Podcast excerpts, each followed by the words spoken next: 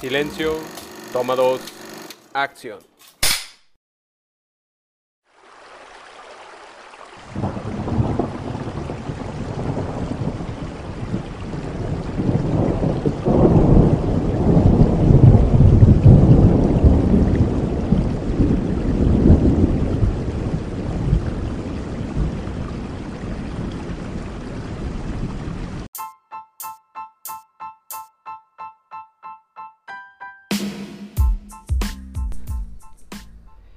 El sonido del agua. Ah, de hecho, me acordé ahorita del título de la película de Guillermo del Toro, ¿no? De, The Shape of Water. Ah, ya, sí, sí, sí. Entonces, digo, ya de ahí este, nos da la introducción a lo que vamos a hablar hoy, ¿no? Que es el, el agua. Y hoy más que está lloviendo casi todos los días. ¿Qué- pero qué tal, o sea, se supone que, digo, las abuelas decían que el 24 de junio, que era el día de San Juan, era como el inicio de la, de la temporada de lluvias, ¿no? Y ahora recuerdo que el 24 de junio Guadalajara estaba completamente inundada, o sea, es terrible las tormentones que están cayendo, pero no tan solo eso, o sea, si has visto videos de en Bélgica, en Alemania, Mm, sí, que les está yendo la patada, son en China, precisamente se acaban de desbordar unas, este, unas eh, compresas que por ahí tenían, perdón, unas presas, este, y la verdad es que este temporal en todo el mundo ha estado devastador, ¿no? Así que bienvenidos a nuestros escuchas a este podcast ahora Acuático. acuático dedicado al agua, a la temporada de lluvias, que, que de cierta manera, güey, o- o, a- ahorita que empezamos a hablar de las películas, este, lo vamos a estar mencionando mucho, pero a fin de cuentas el agua es vida, ¿no? Y, lo, Sí. y lo podemos ver, este, tú y, bueno, todos los, los que nos escuchan, es, en, la- en los caminos de, de las carreteras, no solo las de México, yo creo que en todo el mundo, ¿no? Este, empieza a llover, venimos de una temporada de primavera, de invierno, etcétera. Sí. Y todos estos caminos están como secos ya, ¿no? Sí, y sí, luego empieza a llover y empieza esto a, a- a hacer vida, ¿no? A hacer verde, todo. Claro, claro, Este, claro. Así parecen túneles de selva, ¿no? Sí, no, no, no, no. Los que ya me, me conocen ahí en el ámbito personal, este, saben que yo ahorita estoy trabajando en, en Amatitán y entonces todos los días salgo a carretera a los campos agaveros y ahorita, digo, de entrada al campo agavero es bonito por, por, la, por la visión que tiene y por lo que representa, ¿no? Litros de tequila, que es una bebida fenomenal. Este, pero ahorita que en temporal de lluvia todavía se pone los campos agaveros mucho más bonitos, ¿no? Y la lluvia también tiene como esta parte, Lalo, este, amigos que nos escuchan, es eh, como una parte como muy creativa, como Exacto. muy reflexiva. Incluso yo ahorita me estaba acordando que decías de Guillermo del Toro de la película The Shape of Water, es que los, los que tuvieron la oportunidad de ver la exhibición de En Casa con mis monstruos, Guillermo del Toro tiene una sala que le llama el cuarto de lluvia, que la tiene montada en su casa real, él vive en, en- en California, y en California por lo general no llueve. Entonces él tuvo que montar esta sala que es como oscura, como con unos relámpagos ahí en la, en, en la ventana y con un sonido de lluvia permanente, porque él dice, yo tengo que estar inspirado recordándome cuando vivía en Guadalajara y los tormentones que caían y la lluvia te trae esta parte como de escuchar un poco de música más oscura, de escribir las historias fantásticas como de Guillermo del Toro y todo este temporal y todas estas bondades que tiene, ¿no? Sí, y que inclusive hoy con tanta lluvia, personalmente este, no, no recuerdo un temporal así de todos los días, porque han pasado casi 15 días que Sí. llueve, llueve, llueve, llueve. No llueve. para, no para todos Entonces los días. ves es lo tanta mismo. agua fluir que esperemos que los sistemas hidráulicos este, sí la estén captando, ¿no? Porque es- previamente veníamos de problemas aquí en la ciudad, este, sé que otras ciudades también, de, de los recortes del agua, ¿no? O sea, Sí. que para, obviamente para que ajustara para todos, ¿no? Es como de cortamos esta colonia, después de Y ahí es cuando te das de la importancia que, que tiene el, el agua, ¿no? Que igual Sí. no, se va a ir muy trillado, pero no lo valoras cuando le abres a la llave, ¿no? Dices, Claro. "Ah, a ver, déjame lavo las manos y ahí duras un rato. A ver, acuérdate que cuando empezó el, el gobierno este de, de López Obrador tuvimos una crisis de gasolina en la que a todos nos hicieron como reflexionar del uso del automóvil, ¿no? Y todos dijimos, ok, no hay gasolina, le voy a bajar un poco al consumo del automóvil. Y sí hubo molestias, pero a todos nos hizo entrar como una parte de reflexión. Pero ahora con estos recortes del agua, digo, hubo colonias en las que veías en las noticias que literal iba una pipa del agua y nos hizo regresar a las, a las cavernas, ¿eh? O sea, Sí. la gente con palos y piedras hacía el de las pipas de, ¿sabes qué? Me dejas el agua aquí, porque ya tengo una semana sin agua. Y es un líquido vital. La gasolina dijimos, ok, no pasa nada. Pero el agua sí no, no puedes estar más de una semana al lado sin agua Sí, porque no. se hace un caos, ¿no? Entonces, a veces sí hace falta también como esa valoración y esa reflexión de decir, a ver, se puede ir el internet y no pasa nada, se puede ir la gasolina, está bien, no pasa nada, pero si se va el agua, es un líquido vital que sí deberíamos de tener más valorizado, ¿no? De hecho, hace poco Bill Gates hizo unas declaraciones en torno a esto que decía, sí, hemos estado este, enfocados en evolucionar muchas de las cosas que estamos este, utilizando en nuestra vida cotidiana, Ajá. pero curiosamente no hemos puesto atención en, en el inodoro Claro. que está utilizando el agua y que llevamos más de 100 años haciendo eso, o sea, Sí. desperdiciando el agua en algo en donde, pues, digo, tiene sentido porque pues, son desperdicios, este, ¿no? De- pero algo tan vital, algo tan necesario, utilizarlo para desechar, o sea, Sí, él, él tiene como dos proyectos ahorita. Ese del, del inodoro que literalmente las heces humanas las quiere transformar en energía. exacto. Y había ahí otro proyecto que por ahí lanzó en Senegal que se llama el Omniprocesor o el Omniprocessor, que se trata precisamente de las aguas negras, transformarla en agua potable. Y por ahí lo pueden encontrar en varios videos, búsquenla en YouTube. Bill Gates Drinking Water Shed o be- bebiendo agua con caca o lo que sea. Sí. Y él montó toda esta parte. eh, muchos podrán estar de acuerdo no con Bill Gates y dicen que lo hace por propaganda y que pues que tiene mucho dinero. Ya quisiéramos ver que Carlos Slim este, hiciera lo mismo aquí en México, ¿no? Él nomás acumula riqueza y no hace nada de filantropía. Y Bill Gates sí tiene esta parte, ¿no? Entonces, sí en las comunidades de África que tienen muy serios problemas de acceso al agua, llevó como este proyecto de el, Omniprocessor y de decir, vamos transformando las aguas negras en aguas limpias y lo pueden ver, te digo, en videos de YouTube, bebiéndole al agua. Yo no me atrevería a hacerlo, ¿eh? honestamente no me atrevería a hacerlo, pero él confía tanto en su proyecto que lo pueden ver bebiendo el agua sin ningún problema. Sí, entonces eh, ves tanta agua caer del cielo Sí, que dices hay que aprovecharla. Claro, claro. sea, este, si, si los sistemas este, hidráulicos o de captación que tienen las ciudades, se supone que para eso están, ¿no? claro. Este, bueno, creo que también desde, desde nuestras pequeñas trincheras, ¿no? Se puede este, hacer algo, ¿no? Sí. O sea, como decir, ah, ¿sabes qué? Si sí tengo un bajante ahí y, y puedo poner un bote, ¿no? Y Pues claro. mejor ese bote me va a Claro, servir para eso, algo. ¿no? Exacto. Entonces, bueno, es, es, es- la idea, ¿no? Digo, ahorita, este, por lo pronto sí hay que disfrutar, ¿no? De, de estas lluvias. Sí. Amaneces y está nublado y empieza Sí, a llover sí, y dices, bueno, delicioso, pues, es así voy a delicioso. trabajar, no importa. Claro. Y también el cine se ha valido, ¿no? Para tratar este tipo de, de temas y es la película, este, nuevamente propuesta aquí del gran maestro Eduardo Olivares, este, pues que se llama. También la lluvia. Ok. Este, sí, la- la- ac- actualmente la película este, es medio complicado eh, conseguirla Ajá. o poder encontrarla, pero este, ahí, ahí van dos tips, porque sí, no, no, no está en las plataformas comunes que hemos estado hablando como Amazon, como Netflix. Ajá. Yo creo que no tardan en, en comprarla o ponerla ahí en el catálogo.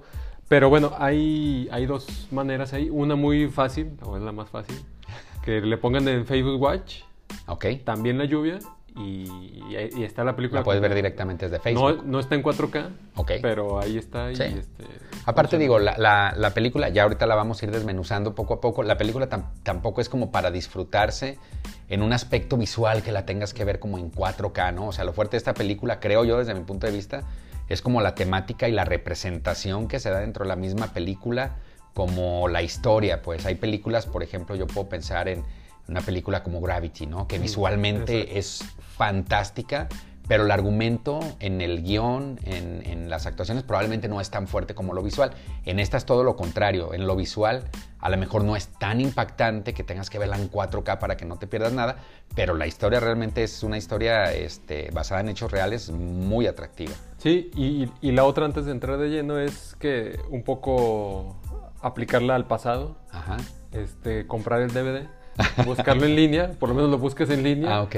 Ya sea en Amazon, en Mercado Libre, etcétera. Y ahí está el DVD por 100 No, no, pesitos. no te estás haciendo promoción, ¿verdad? Porque yo recuerdo que una vez tú me platicaste No, no, no, que no, muchos no. DVDs que llegaste a comprar ahora los estás vendiendo. No, no crean que estoy haciendo de publicidad. este, pero, búsquenme en Mercado Libre y ahí está y esa mi nombre película. es- Ya sé. Entonces, este, bueno, ahí hay dos maneras de, de poder encontrar esta película. Ok. Y bueno, ¿de qué va? Este, Sucede que nuevamente hablamos de una película que, que trata temas eh, de hechos reales, eh, Ujú. situaciones que sucedieron. en este caso en Bolivia, eh, ahí por el año 2000, bueno, obviamente va a ser un problema de, de años atrás, ¿no? Ajá. Pero en el año 2000 se, se detona este, una, un suceso ahí en, en Bolivia eh, que le llamaron la Guerra del Agua. Y el mayor este, problema que tuvieron eh, los ciudadanos de Cochabamba Ajá. es que llegaron a privatizarles el, el agua, ¿no? Entonces, eh, hablando de, de esto que iniciábamos, ¿no? O sea, tan esencial que es el agua. Sí, debería eh, ser, digo, hay un dicho hasta de abuelas que dices, un vaso de agua no se le puede negar a nadie, o sea, de, de que es un líquido vital esencial, ¿no? Y así debería ser. Así es, entonces, o sea, pensar en que, que- que te lo van a privatizar, este, que a lo mejor tienes que pagar más por el servicio, Ajá. en comunidades que inclusive a lo mejor ni todavía, y aquí en México las hay, ¿no? Que no Claro. hay agua potable directa, ¿no? Tienes que, tienen que ir a, en baldes, etcétera, ¿no? Entonces, este, si, hay comunidades que sufren de esto y llegan todavía y se los privatizan, bueno, pues se vuelve Claro. todavía un, un, un problemón, ¿no? Sí, un malestar social, ¿no? Exacto. La, la película este, lo plantea de una manera que este, hace una analogía a lo que fue la conquista de América, cuando. Colón llegó y descubrió aquí las tierras. Ajá. Entonces, eh, trata de cómo un grupo de cineastas ¿no? Llegan a Bolivia, están grabando la conquista de, que- que tuvo América Ajá. de cómo llegan a estas tierras y lo que ya sabemos de, de lo que pasó en esta conquista, ¿no? O sea, a los indígenas se les trató de cierta manera, explotaron, ex- extrajeron todo el oro, ¿no? Para Ajá. el beneficio de la colonia, toda la, la opresión que se vivió, este, la esclavitud que, que- que su- vivieron todos estos pueblos. Ajá. Y luego la evangelización también, ¿no? Claro. De traer, nosotros tenemos nuestra religión, nuestras ideas y se las vamos a poner y ustedes Sí. dejen a esos este, ídolos que no Es son. una, es una forma también de someter a los pueblos, ¿no? Eh, Exacto. A pesar de que, por ejemplo, esta película es del 2010 y de que uno de los productores, incluso director de la supuesta película dentro de esta película, que es la de la conquista, es Gael García, Así es. que hace una muy buena actuación. A mí en lo particular, este, la actuación de Juan Carlos, Juan Carlos Adubiri, que hace el papel de Daniel, el líder indígena de esta comunidad, es es. el que más me gustó. ¿Por qué? Porque cuando llega el, el que interpreta a Gael García con todo este equipo para grabar la conquista y llegan a, a esta comunidad en Bolivia para decirles, hoy los queremos contratar como indígenas para que ustedes se interpreten este papel, al mismo tiempo Daniel es el líder de la, de la rebelión que está en contra de la, priva- de la privatización del agua. Entonces, a mí me encantó que al mismo tiempo que él estaba interpretando el papel del indígena en la película de la conquista, que se está rebelando contra los españoles que vienen a causar molestias y a suprimirlos, etc. Al mismo tiempo, en la vida real, el gobierno los está suprimiendo a ellos como indígenas por una privatización del agua, ¿no? O sea, sí está como muy padre esa, esa simbología de cómo va evolucionando la persona con el personaje a la par perfectamente. Y, y- y en esto que dices, este, también lo que evolucionó o lo que cambió en más de 500 años de conquista, creo que llevamos como 500 años, Ajá. es, ok, Eh, el, el- para ellos eh, lo más preciado era el oro, ¿no? Pero entonces ahora lo que está pasando es el agua, o sea, Sí. porque volvemos a lo mismo, ¿no? O sea, es, es un elemento tan vital, nos está haciendo escaso, eh, está siendo un problema en toda la humanidad, pues va a empezar a, a, a ser el oro cambiante en un futuro, ¿no? Que Ajá. bueno, ya ahorita hablaremos de otras películas que abordan un tema similar, Ajá, ajá. pero este, esa analogía que hace la película, este, pues queda perfecto, ¿no? Como decir, oye, hace 500 años vinieron por el oro, claro. pues ahora las transnacionales, 500 años después, ahora se quieren llevar el agua, ¿no? Sí, así es.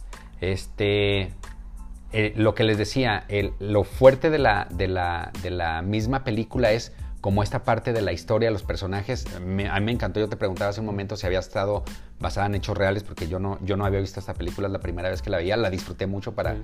para serte honesto.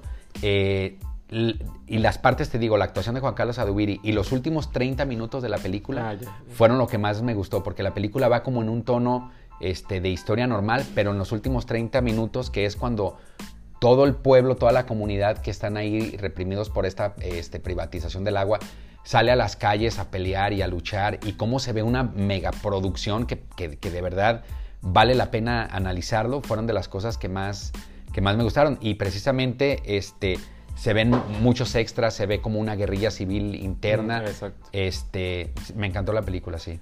Sí, y bueno, la, la- el- la parte de, de actoral, ¿no? Este, está, como ya lo mencionamos, Gael García, Luis Tosar, este, hay algunos eh, mexicanos como Cassandra Shengerotti, Ok. este, pero todos juegan un, un- digamos que su personaje lo, lo interpretan bajo esos mismos, este, condiciones de todo lo que está sucediendo en la trama, ¿no? De repente el director de cine, que es el, el personaje que interpreta Gael, que se llama Sebastián, Ajá. este, pues esta parte de arrogante, no, y yo así quiero que sea mi película, y, y, y luego el productor que es este, Luis Tosar, que es el, el personaje que se llama Costa, Ajá. este, pues fungiendo su parte de, ah, no, pues a ver, consígueme que vaya, ¿no? Sí, Pe- sí, pe- siempre, siempre que hay una película basada en la filmación de una película, a mí me encanta porque muchas veces cuando viene la parte de premiaciones y etcétera y le dan el premio a la mejor producción, finalmente los productores de ahora salen como quejándose, ¿no? Así como, es que ustedes no saben lo que tuvimos que hacer para que se pudiera terminar esta película, ¿no? O sea, la de The Revenant con Leonardo DiCaprio, que decían que a fuerzas tenían que estar en un lugar congelado y que era muy complicado, etcétera. Entonces, de repente ver esta película que es sobre la conquista, que se filma en un pueblo que está levantándose en armas y que de repente quieren salir huyendo a un aeropuerto y salir del país, etcétera, te das cuenta realmente, como decías, como Costa, que es el productor de la película, que dice, vámonos de aquí porque ya no vale la pena y efectivamente Gael García, como buen este, marinero, dice, yo me hundo con mi barco, ¿no? Sí, y que inclusive en ese afán de, de completar la producción, porque obviamente los ideales que ellos traen, y que en la película está muy bien representado, ¿no? Es los ideales que ellos traen como extranjeros, y, y aquí inclusive se podría dar una tercera analogía de lo que está pasando con, con estas historias alternas, ¿no? Ajá. Simultáneas de la conquista, lo del agua, y ellos que dicen, pues para mí lo importante es venir y grabar esta película porque nosotros queremos contar y, et- y etcétera, ¿no? Claro. Que inclusive hay una escena donde le dice, no, pues necesito que mañana este Daniel venga y grabe, ¿no? Porque anda como en las protestas. Y cuando van y lo negocian con él, inclusive es- este personaje que, que interpreta el, el indígena, ¿no es? Ajá. Les dice, hay cosas más importantes que tu Claro. película. Claro. Porque para ellos como comunidad, o sea, el agua, pues ya lo dijimos al principio, ¿no? O sea, no te puedes bañar, no puedes tener una vida este, decente, ¿no? Sin Sí, agua.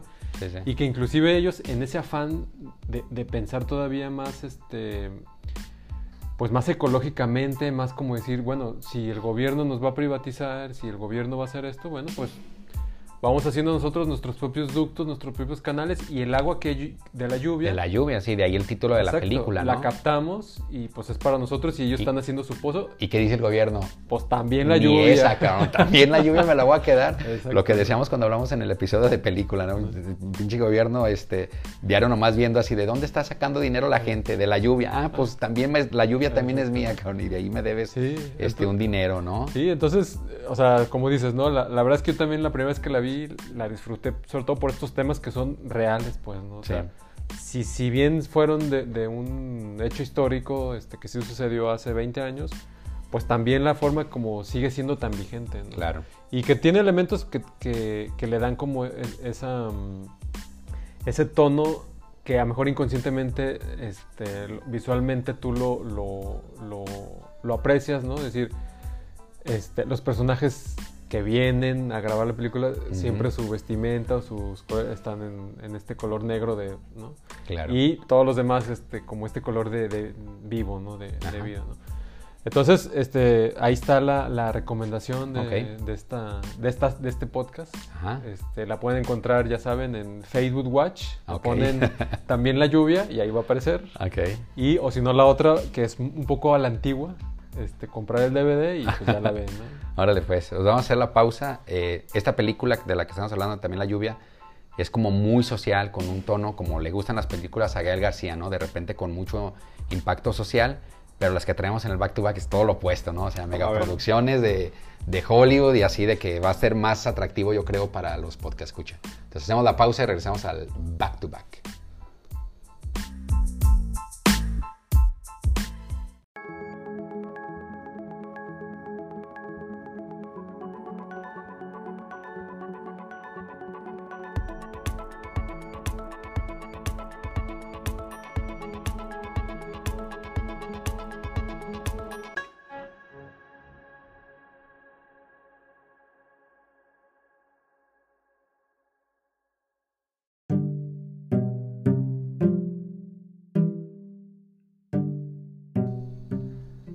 Bueno, y tal como les decía antes del corte, este, las películas que traemos hoy al back to back, Lalo, por lo menos la mía está como sí muy atractiva. Este, yo no sé mucho de películas de acción, la verdad. Pero espérate, ahí, este, un poco de la justificación sería que, bueno, aparte estamos en verano, ¿no? O sea, Sí. sí está bien ver esta parte social, eh, el agua, la lluvia, este, la disfrutamos, ¿no? Todos Ajá, los días, etcétera. ajá. Pero a lo mejor en esa misma lluvia que queremos quedarnos en casa y este, prender ahí la tele para ver algo, pues también hay que ver algo Sí, eh, de entretenerse. de entretenerse. Y, y- pero aquí lo, lo interesante es que nos conecta a estos temas, ¿no? Claro, claro. Y tal como te decía, o sea, esta, esta película que les traigo yo ahorita aquí al back to back, nuevamente en guiones, en diálogos, en actuaciones, a lo mejor no es como tan sorprendente, pero en la parte visual, de verdad, de verdad, es una genialidad. Yo cuando la vi fue como muy este, en contra de mis principios porque decía, no creo que esta película me va a gustar. No, me encantó a la primera, ¿eh? A la primera fue así, flechazo de amor de primera vista. Se llama Mad Max, Fury Road, o le pusieron en español tal cual, Mad Max, Furia en el Camino, es una película del 2015.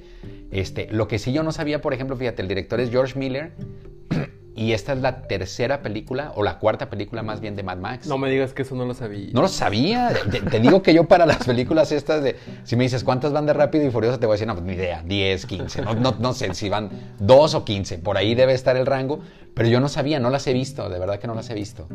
¿Tú ya las viste las anteriores o no? Sí, pues es que son, son, son de los 80 bueno, la primera es eh, del 79. del 79. Ajá. Bueno, son de los 80 ¿no? De Sí, A ver, en el Este, 79 yo tenía 4 años, Lalo. Obviamente yo no iba No, a ver yo nací película. en el 79. No, bueno. No, pero a, a lo que voy es que ya en los 90 este, sí era, Fue un auge total. era, era el auge porque mm, aparte era más difícil conseguir las películas, ¿no? Entonces, Ah, si la pasaban en la tele, que era comúnmente donde Sí, se sí. podían ver, este, pues ahí la, la mirabas y entonces desde ahí, digo, yo podría decir, yo que sí las vi. Ajá. Este, y que a lo mejor ahora este back to back que yo me iba a defender que no iba a sacar películas tan antiguas y mira, ya caí otra vez.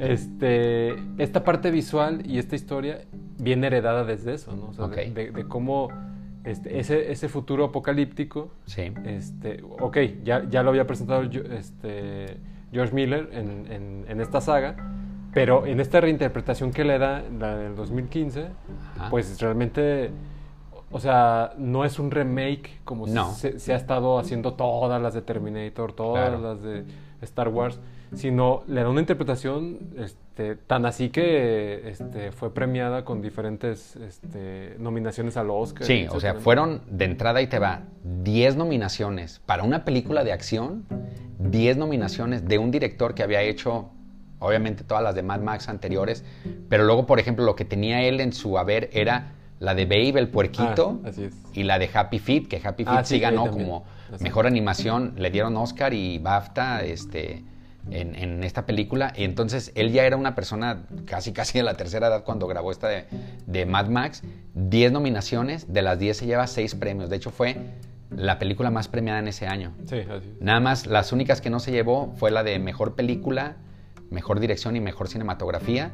Ese año se la llevó este, González Iñárritu con la película de Berman. Digo, por obvias razones se la llevó, a mí me encantó. Ya luego hablaremos de, ya habíamos dicho, vamos a hacer un especial de grandes directores mexicanos y esta en- película de Berman, sin lugar a duda, la voy a traer. ¿eh? En septiembre, cuando sea el mes de. de Ándale, la puede patria, ser. ¿no? En el mes Ah, patrio nos podemos, traer- nos podemos poner muy mexicanos y nos traemos unos directores este, mexicanos. Entonces, todas estas nominaciones, todas estas este, eh, premios que se llevó, eh, hablan de que fue una película realmente de buena calidad. ¿Y por qué la estoy trayendo aquí? La película trata, a ver, en un futuro apocalíptico, como decías, se escasea por completo, por una crisis nuclear que hubo, que hubo en el planeta, el agua y la gasolina. Entonces está este cuate eh, que se hace llamar Immortan Joe, que es como un tiranazo de primera, que él gobierna toda el agua que queda en, una, en unas este, comunidades desérticas. Y entonces este, Charlize Theron, que interpreta a la Emperador Furiosa, sale en un tráiler lleno de agua a intercambiar agua por gasolina en una comunidad que está alejada. Lo que no contaban era que a medio camino Charlize Theron iba a decir, a ver, ya vengo aquí con cuatro princesas que son las que se van a encargar de reproducir la futura especie y yo me voy a pegar la fuga con mis litros de agua, voy y negocio la gasolina y yo me fugo a una comunidad donde yo fui robada cuando era niña, ¿no? Sí. Entonces nuevamente pone de manifiesto ¿qué pasaría si de verdad sale un tiranazo como este Immortan Joe y dice, el agua es mía y me la quedo y a partir de ahorita todos los humanos me van a obedecer? Y sí sucedería, ¿eh? sin lugar a dudas sí sucedería. Eh, ¿Por qué se llama Mad Max? Pues bueno, sale también Tom Hardy, que hace el papel de Max con un apellido súper raro, Max Rokantansky o algo así, y entonces la película juega con este juego de palabras, que es Mad Max como Max el loco o Mad Max como una máxima locura, ¿no? Este, la película, de verdad, los primeros 30 minutos de la película yo lo estuve contando como robot porque no te, no te deja de palpitar el corazón este, a mil por hora. Son unos planos secuencias que de verdad a mí me hizo recordar mucho películas como Dunkirk, que son mm. como planos secuencias muy largos, películas como incluso la misma de Berman, que es como muy alterada y muy rápida, y esta también, los primeros 30 minutos son una batalla en el desierto, con unos carros, unos diseños de verdad fantásticos para, para los escuchas que nos están escuchando. Eh, si les gusta la onda del cómic y la onda de, los, de las animaciones y todo esto, eh, el proyecto de Gorilas, el musical, que seguramente todo el mundo lo conoce, eh, que está hecho por Damon Albarn. El otro creador de Gorilas es el dibujante que se llama Jamie Hewlett. Él tiene una serie gráfica que se llama Tank Girl, como la chica del mm, tanque. Búsquenlo también. Al que le guste el cómic, busque este cómic. Está fenomenal. También son como carreras en el desierto con tanques, tal como lo que pasó el fin de semana con Verstappen y, y Lewis Hamilton. ¿eh? A morir, a chocarse, a darse en la torre y el que gana es el que va a llegar al final de la carrera, ¿no? Entonces, Mad Max tiene como esta virtud, es pura adrenalina todo el tiempo y me hizo recordar, ¿sabes también cuál película? Había una con el que sale en Matrix, ¿cómo se llama este? Keanu Reeves. Con Keanu Reeves que se llamaba Speed, tal cual. Ah, ya, eh. Que todo sucede en un tren a alta velocidad el romance, en un camión, ok. El romance, el desenlace, la crisis, eh, todo sucede ahí. El villano está ahí. Eh, todo está ahí en, el camión este, igual aquí con Mad Max, ¿no? Todo sucede en el desierto, en las carreras y todo a raíz de una crisis del agua. Sí, y volviendo un poco a, las, a la saga original, por así decirlo, porque en realidad aquí el director es el mismo de toda la saga. Ajá. Este digo, yo que sí las vi un poco más chavillo, este, en los noventas, eh, sí, sí impresionaba eh, imaginar ese futuro apocalíptico. Sí. Eh, reflejado en la película, ¿no? y este personaje de Mad Max, ¿no? De que tenían que, este, en medio del desierto, en medio de, un caos, ¿no? y más que nada un caos de sociedad, pues, ¿no? Porque ya existía esta de parte de hay un líder ahí en una comunidad y para poder entrar o, o, las estas este, bandidos, ¿no? Que aquí en México podrían ser como los guachicoleros, ¿no? Este, del agua o de la gasolina. Sí, sí, sí, tal cual, este, exacto. Haciendo esa rapiña, ¿no? De, ahorita me imagino una película hecha con ellos y dije, bueno, nada que ver, ¿verdad? Pero bueno. Entonces, este, desde la saga original eh, ha, tenido este, como ese toque George Miller de, poder representar esa, esa parte de, de, esa necesidad del agua, ¿no? este, como sociedad y que si bien su filmografía podría ser un poco dispersa o se escucha dispersa, en realidad tampoco lo es, pues porque Happy Feet también hablaba de, esta parte de, la conciencia del Polo Norte, del cambio climático, de los pingüinos ahí, este, la migración que están teniendo por el deshielo, etcétera, ¿no? Y la de Bay, pues bueno, también hablaba de, esta parte de ahí de los, del cuidado de los animales, las granjas, etcétera, ¿no? Entonces, sí, sí, digamos, todo esto lo, lo menciono porque sí va congruente con la, con la ideología que va Pareciera que no, pero sí lo hay. Exactamente. Entonces, sí podría decir, ah, Mad Max, película del verano, este, etcétera, una acción interpretante, pero tiene ese elemento que, que la hace este, interesante. Fíjate, ahorita me está acordando también, este, una, una de las cosas a rescatar en la película es como la coreografía que hay. Realmente está, está brutal, ¿no? O sea, repito, carros a toda velocidad destruyéndose y ahorita recordaba unos cuates en unas lanzas moviéndose de un carro a ah, otro y todo sincronizado. la música la hace John, eh, John Key Excel, que lo recordarán, digo, él hizo muy famosa una, una remezcla de, de Elvis Presley, A Little ah, Conversation, que fue con la que hizo muy famosa.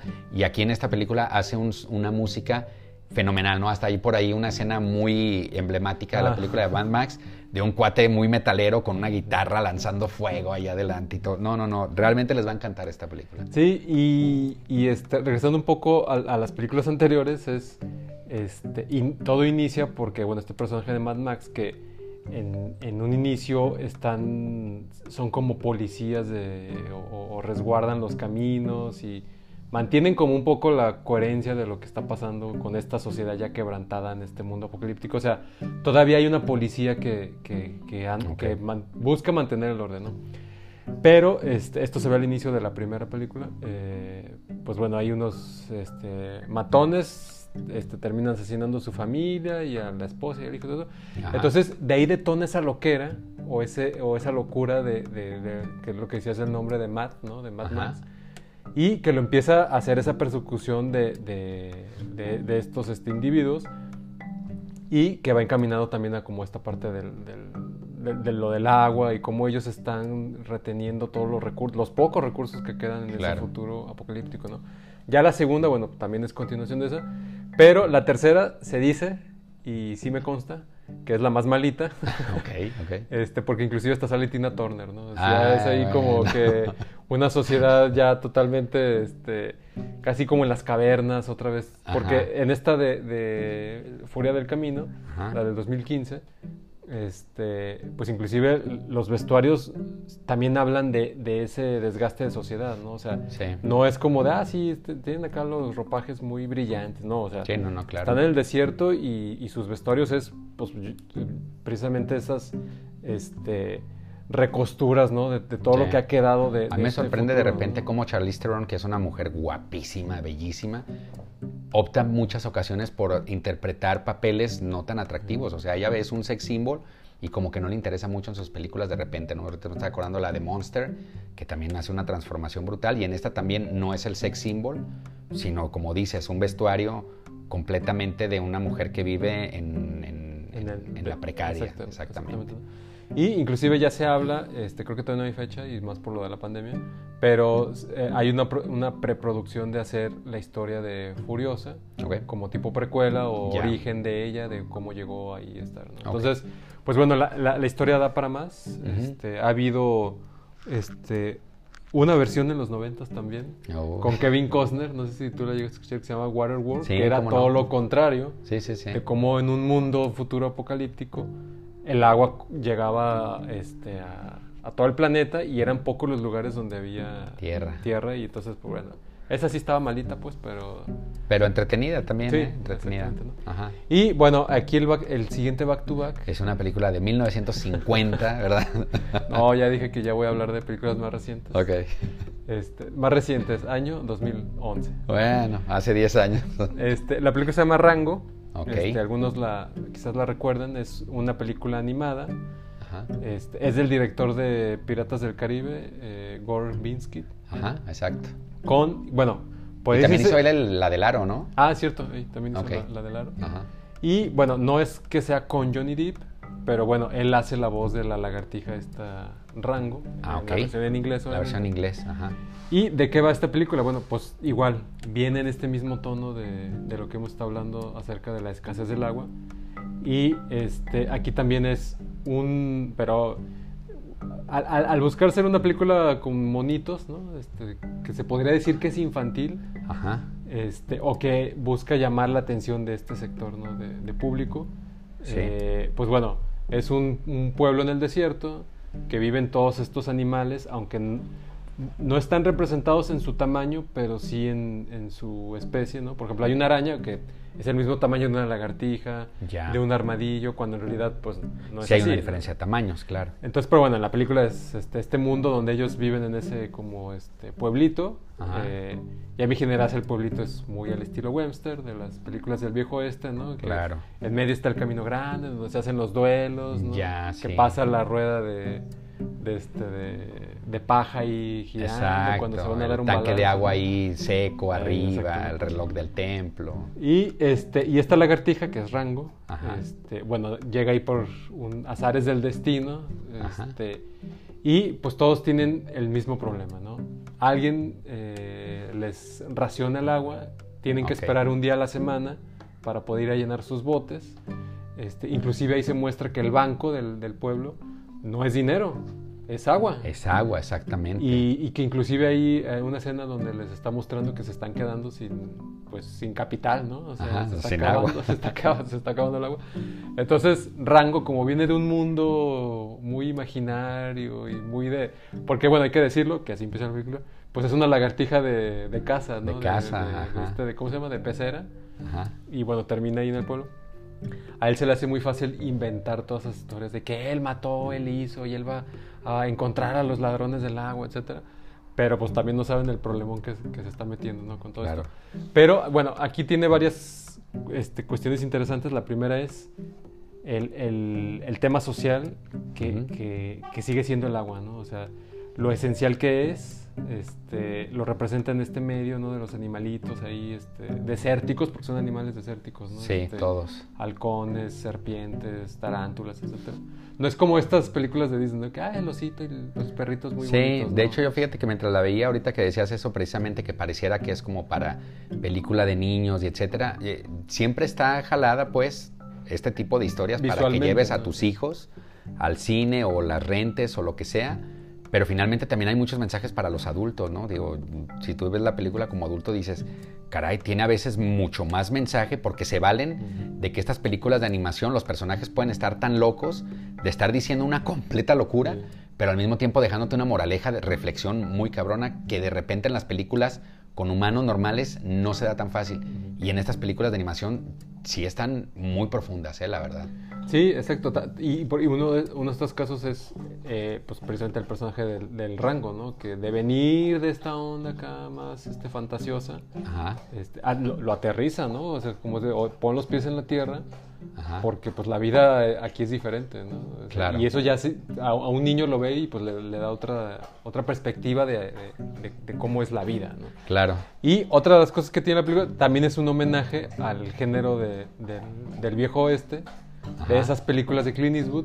Sí. Tan así que ahí sale Clint Eastwood. ¿no? Digo, ya que la vean, ahí verán por qué sale Clint Eastwood. Ah, Hay un gag también ahí al inicio de la Ah, película que la, rani- la lagartija va por ahí volando y cae en el carro precisamente donde va Johnny Depp con Ah, Benicio del Toro de la película de Fear and Loathing en Las Vegas, ¿no? Que también van por los caminos desérticos. ¿no? Exactamente. Exacto. Va a Las Vegas, de hecho. ¿no? Ey, exacto. Entonces, este, pues la verdad es que eh, es, es muy interesante la película, aunque volvemos a lo mismo. A lo mejor podría eh, eh, marcarse dentro de las películas más tranquilas, de relax, de Sí, verano, de verano, infantil. Y con estas lluvias que vamos a estar encerrados. Esta está en Netflix, ¿verdad? Sí, una directa play y órale, ahí la ven. Ajá. Así es. Entonces, este, es muy buena película. Este, visualmente también vuelve a hablar de lo mismo, ¿no? De qué manera todos estos personajes este, utilizan los colores opacos, ¿no? Viven en esta escasez, en, en este, en, en este, este pueblo desértico sin agua. Y Rango que hasta llega con su camisita este, de, de flores acá roja, ¿no? Como diciendo, "Ay, a ver, como si fuera de turista y a ver el pueblito, Ajá, ¿no? Exactamente. Entonces, este, mira, mira. Ahí está, ya, ya nos está cayendo aquí la lluvia en el, en el estudio, ¿no? Exacto, tenemos efectos naturales aquí. Exacto, para no variar cayendo el tormentón. Así es, entonces, este, pues ahí está una, una recomendación más. Sí, eh, ya no- nada más para cerrar con esa película, a mí me encantó porque, por ejemplo, hay, hay una escena donde se están peleando un motín, como las típicas películas Ah. del viejo este, y se están tratando de robar el tesoro, que el tesoro es un garrafón, ¿no?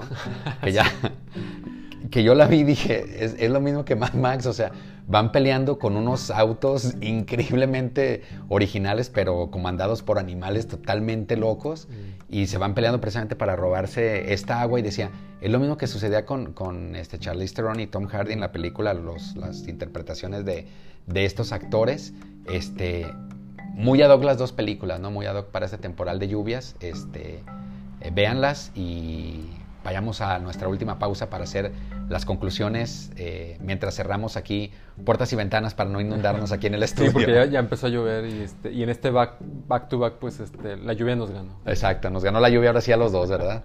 Ahora pues la pausa y cerramos ventanas.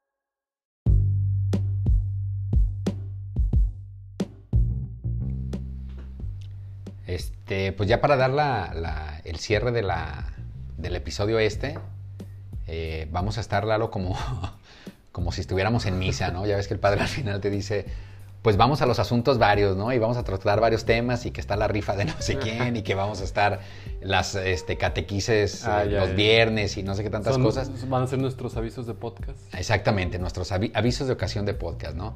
Este, me estaba acordando, eh, por ahí busqué, busqué información en internet acerca de qué podríamos hacer aquí los tapatíos con, con esta parte del agua y encontré algo de información, pero desgraciadamente ya no, ya, no, ya no continuaron, no sé por qué, en el Instituto de Meteorología de la Universidad de Guadalajara.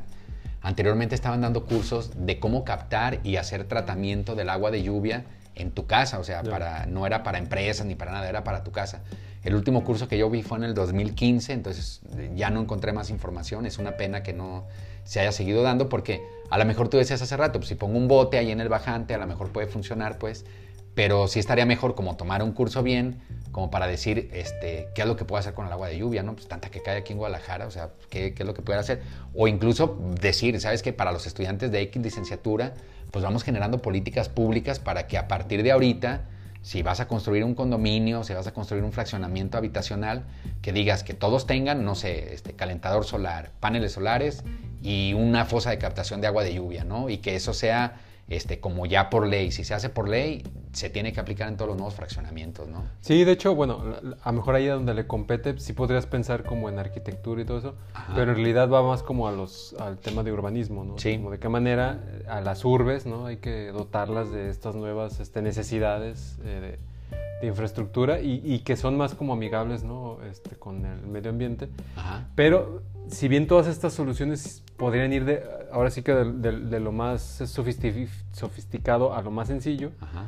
este, pues tal cual es así, ¿no? Digo, ha- habrá, y sí lo hay, ¿no? Ya en nuestra universidad, este, investigadores, este, este, profesores, docentes que llevan todos estos temas de la cap- captación del agua, el, el recurso, por ejemplo, del lago de Chapala, ¿no? De qué Claro. manera, este, pues ayudar ahí todo eso.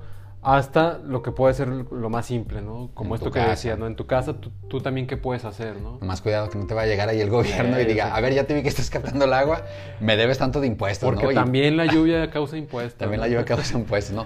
Me hizo recordar, fíjate, hay una serie en, en Apple Plus, los que tengan algún dispositivo de Apple, a mí en lo personal me regalaron un año de, de Apple Plus, que es un servicio de streaming como Amazon Prime, como Netflix, que si bien no son tan populares sus series y películas, pero sí tienen una calidad muy buena. Sí. o sea, yo, yo serie que vi, no hubo una que dijera, ah, trae dos, tres fallas en producción. Y, no, no, no. O sea, los de Apple le meten dinero a la producción bien.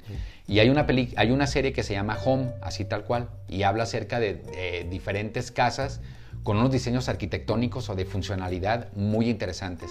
Hay una este, en Chicago, otra como en Brasil, y la que este, ahorita me acordé es una que habla en Suecia donde este cuate construye una casa autosustentable en medio del bosque ahí en Suecia y él construye su propia planta de tratamientos de aguas negras para utilizarla en el riego, en el lavado de plantas, en el uso de sanitarios, este, etcétera. ¿Y qué crees? Pues le cae el gobierno y le dice, pues a ver amigo, aquí usted no tiene derecho a tener su propia planta de tratamiento. ¿Por qué? Porque en Suecia precisamente el gobierno se encarga de tratar todas las aguas negras las trata y luego te las vende nuevamente. Entonces ellos son los únicos que pueden hacer eso. Entonces sí de repente te vuelve a dejar como de manifiesto el hecho de decir, a ver, es mi agua, son mis desechos, yo la estoy tratando, ¿qué tendría de malo, no? Pues le clausuran la casa porque él no puede hacer eso, ¿no? Que suena como raro y fantasioso, pero ahí está un elemento más del, del agua, ¿no? Sí, y bueno, yo, yo creo que también todo esto va a, a de qué manera la creatividad, ¿no? Este, nos puede ayudar a, a resolver los problemas sociales, este, naturales, personales, o los que sean, ¿no? Ajá. Veía una imagen o una nota, pues, que creo que es en Australia o en algún lugar por allá, Ajá, que a estos desagües de las ciudades que tienen, que van hacia los ríos o hacia los mares, ajá, este, que son grandes, ¿no? Estos este, ductos enormes, ajá. pues le amarran como una red ahí, este, como si fuera de pesca. Eh, y bueno, a lo mejor el nombre estaría bien adecuado de- porque lo que hace es que sal- fluye el agua o va saliendo, Ok. este, pero en la red se va quedando toda la basura. ¿no? o Ah, sea, la perfecto. pesca ahí, ¿no? Sí, sí, sí. Una vez que se llena, pues la quitan, ya quitaron la basura. Obviamente ya no sale esto a los mares o a los ríos. Ajá. Y pues ayudan ahí de cierta manera. La, A veces dices, las soluciones son como muy sencillas, ¿no? Y de repente ves que, no, pues que el presidente se fue con una comitiva a Australia para ver cómo pueden hacer para sanear las aguas. Ahorita se me ocurre, por ejemplo, el cañón del sumidero, ¿no? Que es un, un espectáculo natural brutal. A los que han ido a Chiapas se pueden dar cuenta que es un, un escenario súper bonito, pero hay una parte donde está Todo llenísimo de basura, exactamente, que hasta te dicen los, los- los- las personas que te llevan ahí en, en las guías, dicen, ha habido años que hasta literalmente te puedes bajar de la lancha y te paras en la basura y es como si estuvieras pisando tierra, ¿no? Y dices, pues, ¿por qué no ven como este tipo de cosas y tratan de solucionar el- el- los problemas que tenemos de repente aquí en México, ¿no? Sí, y que, bueno, si, si bien estas películas nos, de las que hemos estado hablando y que hay más también, ¿no? Este, pues a lo mejor nos, nos instruyen, nos muestran un panorama de lo que sucedió, de hechos reales, de lo que podría ser un futuro, este, de algo que podría ser imaginario como esta de, de rango y todo eso. Pero yo creo que después de eso lo que sigue es irnos a la acción, ¿no? Como decir, Sí. ah, ok, ya, ver, ya vi que puede pasar esto, ya vi que sucedió en, en- en Latinoamérica así. Pues a lo mejor podemos ahí como, este, pues, tal cual en tu propia casa, como decía, ¿no? Y pones tu bote, Captas agua y pues a lo mejor lo usas para ir trapear o limpiar la casa o no sí, sé. sí. O este, inclusive a lo mejor como decías, ¿no? Este, en estos cotos, en- con los vecinos, etcétera, ¿no? Entonces, este, la acción yo creo que aquí es lo, lo importante, ¿no? Sí. Y antes de finalizar ahí el tema del agua, me quedo con, con unas reflexiones que curiosamente salen en las tres películas. ¿Cuál? Una de ellas las mencionábamos casi al inicio del podcast, que era, a fin de cuentas el agua es vida. ¿no? Sí. O sea, no, no, no puede este, seguir este, a alguien si no tiene este elemento, porque de luego hecho- aparte... Ajá, de hecho, si te fijas, cuando hay expediciones este, a otros planetas, lo primero que se busca es agua. Si hay agua, hay vida, punto. Así de sencillo. Y la otra que también, curiosamente, sale en las tres películas, Ajá. es quien controla el agua Controla todo. tiene el poder. Exactamente, sí, así lo dice tal cual la película de Rango, es verdad. Quien controla el agua, controla todo. Punto. Exacto. Este, bueno, segundo de los asuntos varios como padre en la misa, ¿verdad? Eh, cuando empezamos nuestros episodios de podcast, recuerdo que los arrancamos justo cuando estaba la etapa de premiaciones y todo. Y recuerdo que por ahí quedó un comentario tuyo de decir, ahora hay que esperar la etapa de los festivales, ¿no? Ah, Para sí, ver qué, qué estrenos puede haber, etcétera. Pues ya empezó. Del, del 6 de julio al 17 que acaba de pasar, este, estuvo el Festival de Cannes, que en francés, bueno, le dicen el Festival de Cannes, ¿no? Mm. Que trajo como muchas eh, premiaciones, trajo muchas películas. Por fin se pudo llevar a cabo, porque el año pasado, obviamente, por la pandemia no se pudo llevar a cabo. Tuvo muchos altibajos, sí, pero ya están ahí los festivales en la puerta, ¿no? Y lo interesante de, de este año es que, bueno, para nuestro país eh, también hubo ahí un buen reconocimiento Ajá. para Tatiana Hueso, que recibió una ovación ahí de pie al finalizar su proyección. Ok. Que eh, lo interesante aquí es la película es su primera ficción que hace. Ha hecho, hizo Documental. Tempestad, que es como tipo documental. Y lo interesante de la película es que sigue abordando estos temas que acontecen a las sociedades eh, aquí en México, que es el narcotráfico, la violencia. Y que bueno, va ahí eh, más o menos un poco del tema es de un grupo de mujeres este, que tienen que lidiar con la violencia de, de sus poblaciones. Y yo creo que esta película mejor la vamos a estar viendo a finales de año, este, eh, más o menos por ahí. Que está bien, ¿no? Porque bueno, es lo que hablábamos en algunos de los podcasts, ¿no? El cine mexicano como que... Tiene sus más, más bajos que altis, Exacto, ¿verdad? Para es no decir que altibajos. Es poco lo que nos llega bueno, ¿no? Entonces, Sí. este, ahí Buena está oportunidad. una, una propuesta que, pues, nuevamente, ¿no? Fue reconocida, ovacionada ya. en- en Ovacionada, Francia, fíjate. ¿no? Y diferente, por ejemplo, a la película que ganó como la Palma de Oro, que es de una directora, mujer también, creo que es la segunda ocasión que se lleva una mujer el premio de la Palma de Oro, que es Julia Ducournau, que es francesa.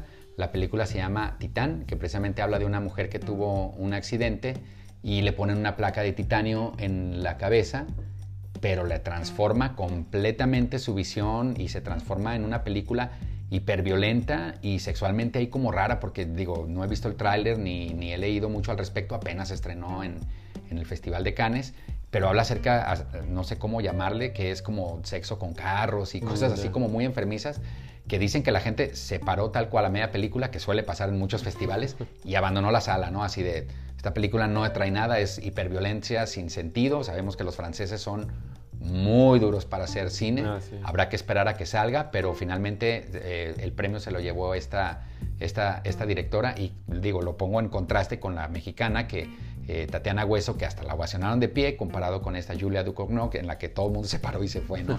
Y la misma suerte más o menos ocurrió, estrenó su, su película de Vortex Gaspar Noé, Mm. que también yo no sabía que había estado a, a punto de morir eh, el año pasado, se recuperó y creo que ya hizo medio las paces un poco ahí. Sabemos que Gaspar Noé es muy difícil para hacer cine también y dicen que esta película es como la más ligera y bonita, por llamarla de alguna forma, pero que también no le fue mm, del todo bien porque la gen- ya fue al final del, del- del festival y ya no había tanta gente, pues ya se había perdido el glamour, la prensa ya se había retirado, la sala no estaba ni a la mitad, pero bueno, finalmente lo bueno es que ya los festivales ya están regresando, ¿no? Sí, ahora habrá que esperar qué va a pasar con los que tenemos aquí, que este, si el de, el de Guadalajara repite en noviembre, cuando en realidad su fecha normal era en marzo, ¿no? Sí. El de Morelia, que el año pasado también se hizo híbrido, ¿no? Entonces, bueno, vamos viendo a ver qué, qué pasa con los festivales de aquí de, de México, ¿no? Ok. Y finalmente, en el tercer asunto, Vario, ya para cerrar el programa, a propósito de la, de la, de la película esta de También la lluvia, donde dijimos que está protagonizada por Gael García, me, me había puesto a pensar y decía, oye, casi en todos los episodios estamos hablando de Gael García, ¿no? Este, eh, ya no se va a llamar Toma 2, ya le vamos a llamar este, Gael García y sus amigos, ¿no? O algo así. Eh, mañana se estrena una película. Un que es- saludo a Gael que nos está Sí, escuchando. sí, sí, ¿no? de- desde Este, luego que ya lo... Haces lo- muy buenas películas y aquí estamos para comentarlas. Sí, el día que quieras venir a Guadalajara, te sacamos una entrevista aquí, este... Pues él es de Guadalajara. Sí, sí, sí, ah, pues ya está. Cuando regreses a casa, carnal, aquí nos vemos. Mañana se estrena eh, Old, o la tradujeron tal cual como Viejos, del gran director, muy controversial, porque luego saca una buena película y luego no tan buena, pero bueno, esperemos que esta sea muy buena. Mañana se estrena Viejos de Night Shyamalan con Gael García. La van a encontrar en casi todos los, cines. Este, y pues animarse a salir nuevamente al cine, ¿no? Sí, el- el tráiler de esta película se ve como que es una mezcla de Lost con ese misterio que nos ha llevado Lost, la serie. la serie. Ok. Este, con el misterio que es particular del director, ¿no? Entonces vamos viendo a ver. Este, digo, de aquí a que se estrene, o si ya, bueno, para cuando ya escuchen este podcast ya se estrenó, pues, Sí. pero pueden ir viendo el tráiler en lo que van camino al cine. ¿no? Ahora después. Y pues bueno, ahí le vamos a parar. Este, vamos viendo a ver qué nos depara el próximo episodio con esta ya tan famosa y esperada pirinola. Mi estimado Lalo, dale. La- la- la- el episodio pasado tú le diste, pero chafeó durísimo. Esperemos que este sea muy bueno. Hoy, este, en compañía de la lluvia que está cayendo, este, a ver qué, qué nos depara. Dale pues. No, hombre, bueno.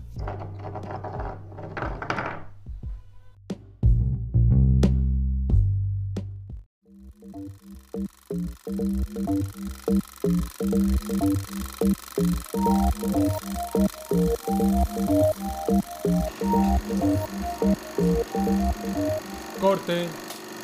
Se queda.